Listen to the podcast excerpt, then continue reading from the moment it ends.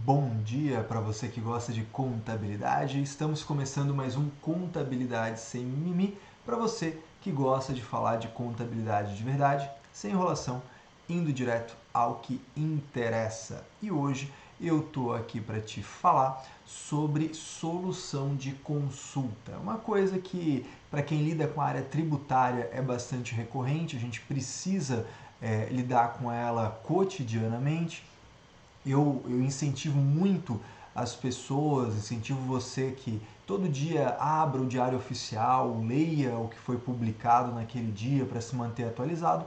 E um grande volume de publicações da Receita Federal costuma ser a de soluções de consulta. E para quem não lida com elas no dia a dia, para quem não lida com, com elas há algum tempo, talvez fique aí a dúvida, né? Por que, que sai tanta solução de consulta? Para que, que ela serve? É, realmente quando sai uma solução de consulta, significa que alguma coisa mudou? Então vamos entender isso. Né? Esse episódio do Contabilidade Sem Mimimi tem essa função, beleza? Mas antes da gente falar sobre isso tudo, eu quero te pedir o seguinte, né? para que eu atinja mais pessoas, que eu consiga alcançar mais pessoas e, e, e consiga multiplicar essa informação para a gente de fato melhorar a qualidade da contabilidade no Brasil, eu preciso da sua ajuda. Eu preciso que você clique aqui embaixo, se inscreva no canal, ative as notificações, coloque o seu joinha, porque daí isso aparece para mais pessoas, isso compartilha com as pessoas que você conhece e quando for olhar, quando a gente se der conta, a gente está atingindo mais gente, mais gente está fazendo contabilidade melhor, a gente eleva o padrão da contabilidade de verdade. Beleza? Então, é, pedido feito. Eu sei que você agora está clicando ali, está ativando, está ficando lindo isso. Então, vamos ao conteúdo propriamente dito. O que, que acontece? Solução de consulta nada mais é do que a Receita Federal respondendo o que algum contribuinte perguntou. É, talvez a me melhor forma de entender uma solução de consulta é o seguinte: é, imagina que estou lá em casa, né, eu tenho uma filha pequena, a Júlia, e ela já não é mais tão pequena assim, enfim, já está lá com seus 10 anos, mas vamos imaginar que ela é pequenininha, né? E aí ela quer comer chocolate antes do almoço, né? Vamos imaginar uma situação dessa. Ela tem duas opções. Ela pode até lá pegar o chocolate, né, e comer, né? Ir lá para a sala, para o sofá, comer o chocolate Pode ser que eu pegue, pode ser que eu não pegue. Pode ser que eu veja, pode ser que eu não veja. Né? E se eu não ver a, se eu não vir a situação, é, vai passar despercebido. Agora, se eu reparar nisso, se eu olhar e falar, pô, Júlia, como assim você está comendo chocolate? Né? Eu vou questioná-la e ela vai ter o direito da dúvida. Ela vai poder dizer o quê? Pai, eu não sabia.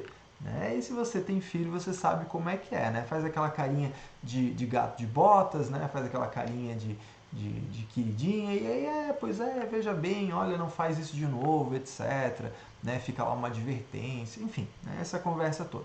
Esse é o tal do benefício da dúvida. Né? A, a, a contribuinte, nesse caso, tinha o benefício da dúvida, e aí quando a administração tributária chegou até ela percebendo ali uma irregularidade, é, dali partiu-se para discussão, né, para ver o mérito da coisa, se havia realmente né, algo a ser penalizado ou não. Agora, é, uma vez que a minha filha vá até mim e, e pergunte, né, pai, posso comer chocolate antes do almoço? Se eu responder que não, não pode, ela vai ter que se vincular à minha resposta. Tá? Essa é a função da consulta formal por escrito à Receita Federal. É quando o contribuinte, na dúvida da, de como interpretar a legislação tributária, diz, olha, a, a redação ela está dúbia, a redação ela está nebulosa, ela está esquisita para mim, eu quero saber como é que eu devo interpretar isso. Esse é o contribuinte se movimentando para perguntar à Receita Federal o que fazer. Né? Então, quem pergunta é porque quer a resposta. Né? Se você quer ter a margem da dúvida, se você quer ter o benefício da dúvida, você não pergunta. Agora, se você perguntar, você vai ter a resposta. E esse é o principal motivo do porquê que nós não vemos tantas consultas sobre pontos polêmicos da legislação. Né? Isso já deve ter acontecido com você, você ou pesquisando, né, ou ligando para uma consultoria tributária que te atenda, né, o teu suporte técnico.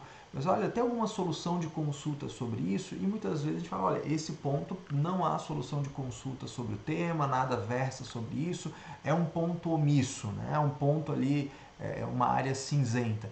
Por quê? Porque ninguém quis perguntar, porque ninguém quis perder o direito da dúvida. Né? Tem alguns pontos que são bastante polêmicos que, que não se coloca a mão, ninguém pergunta porque ninguém quer a resposta. Né? Agora, é, é claro que poderia acontecer de você perguntar, vir uma resposta. Né? Vamos lá, eu tenho a Júlia, minha filha, ela pergunta para mim, eu digo que não pode.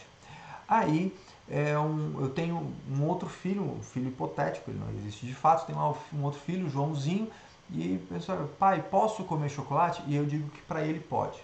Aí a Júlia vai ficar chateada. Olha, por que, que eu perguntei e não podia e o outro perguntou e podia?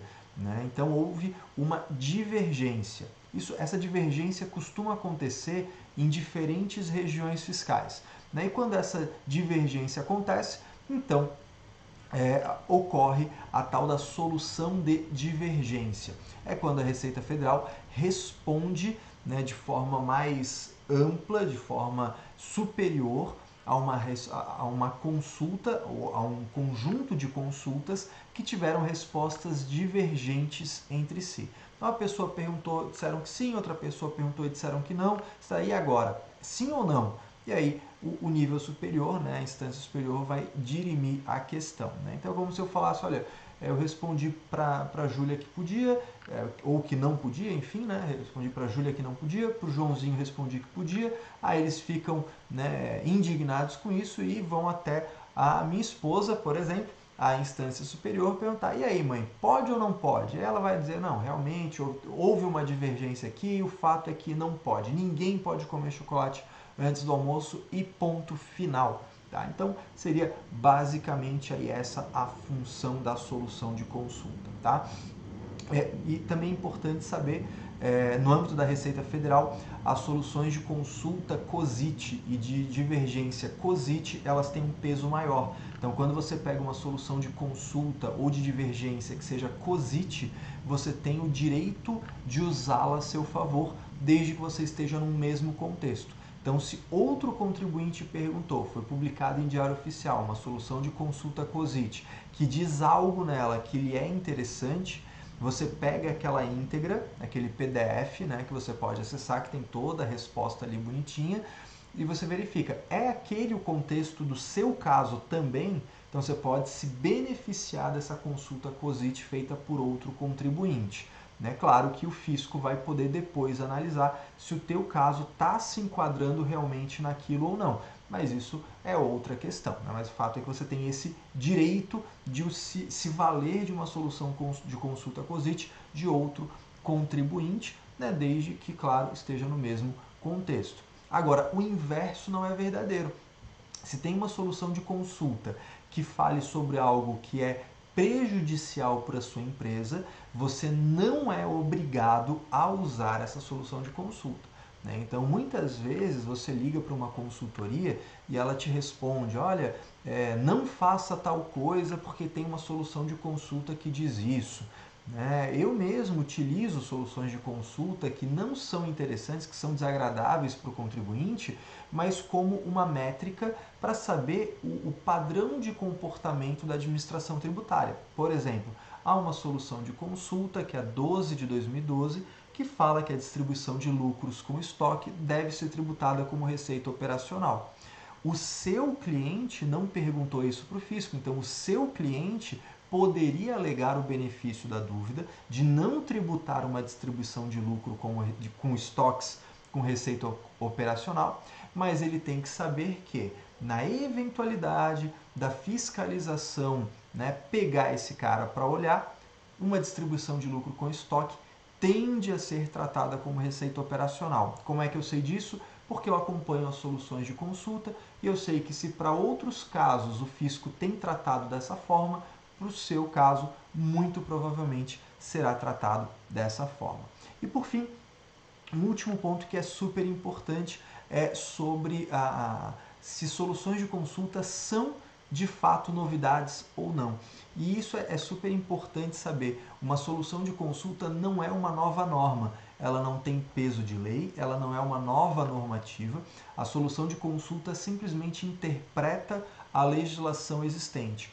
Ou seja, eu não posso dizer, olha, a partir da publicação da solução de consulta passa a valer tal regra. Não, na verdade, a regra já existia, já estava numa lei, já estava numa norma, e ali a Receita Federal interpreta que essa, olha, tal, tal lei, tal norma, segundo elas, sim, você pode fazer isso, segundo elas, não, você não pode fazer isso. Então, quando sai uma nova solução de consulta, ela pode estar tá versando sobre um, uma nova interpretação, um novo entendimento, mas a regra já é antiga. Né? O que te permitiria, tecnicamente, retroagir né, um, dois, três, até cinco anos, dependendo de quando é a legislação de vigência. Tá? Então, fica aí como dicas sobre solução de consulta. Primeiro, sua pergunta é quem quer a resposta, né? somente tem efeito vinculante para quem perguntou. Quem, se, quem quer se beneficiar de uma solução de COSIT feita pelos outros pode, mas não é obrigado. Né? Se uma consulta fala algo desagradável para sua empresa, você não é obrigado a acatar isso, a não ser que você queira dar um tratamento conservador. Né? Por isso, inclusive, que a gente vê tantas soluções de consulta repetidas. Né? Às vezes saem no mesmo dia três, quatro, cinco soluções de consulta falando sobre a mesma coisa. Por quê? Porque várias pessoas diferentes perguntaram coisas parecidas e eles foram lá e responderam para toda essa galera. E aí, foi útil para você? Eu espero que esse episódio do Contabilidade Sem Mim tenha te ajudado a entender um pouquinho melhor esse artifício. Não é do, do ramo contábil, né, mas sim do ramo tributário, mas mesmo assim é muito importante para a gente conseguir lidar com esse tipo de publicação legal, entender qual é a sua razão de existir, o seu funcionamento eu espero que seja útil, que seja interessante para o seu dia a dia e te ajude a elevar o padrão da sua contabilidade. Se você gostou, não deixe de colocar aí o seu joinha, se inscrever no canal aqui no YouTube. Né? Se você está escutando isso pelo podcast, que tem a galera que é do podcast, né? acessa o canal no YouTube também, youtube.com.br barra Caio Melo. A gente agora está fazendo os episódios também em vídeo.